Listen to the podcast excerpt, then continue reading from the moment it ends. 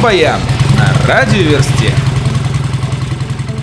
Вячеслав Бутусов и группа «Юпитер» выпустили клип на композицию группы «Наутилус Помпилиус» «Христос». Мне снилось что?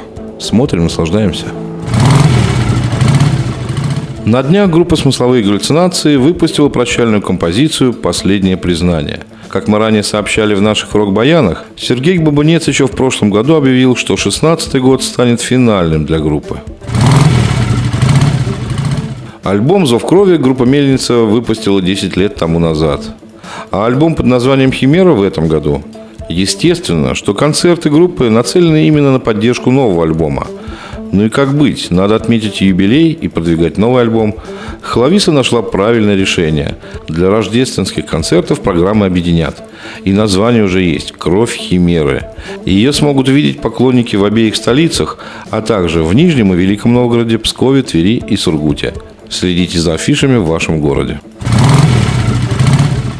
Рок-фестиваль «Нашествие» пройдет в июле 2017 года на той же площадке, что и в прошлом году.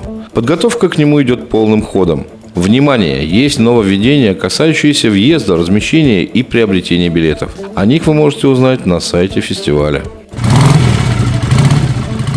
К 30-летнему юбилею группы «Калинов мост» друзья и коллеги по цеху записали альбом «Калинов мост Трибют». Предзаказ его уже сейчас можно сделать в iTunes.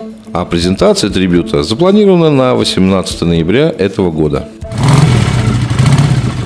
Интересный творческий дуэт сложился у гитаристов Джейми Рейнольдса из группы «Клаксон» и Джеффа Вутона из «Гориллас». Как они недавно поведали журналистам, Джейми и Джефф с конца лета совместно пишут музыку, которую можно будет услышать в следующем году. Очень интересно, что у них получится. Ждем с нетерпением.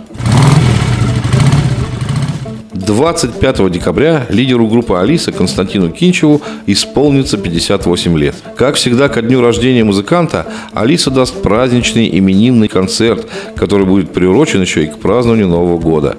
Концерт пройдет в московском клубе «Йота Спейс» 18 декабря. Программа его пока не разглашается. Рок-баян на радиоверсте.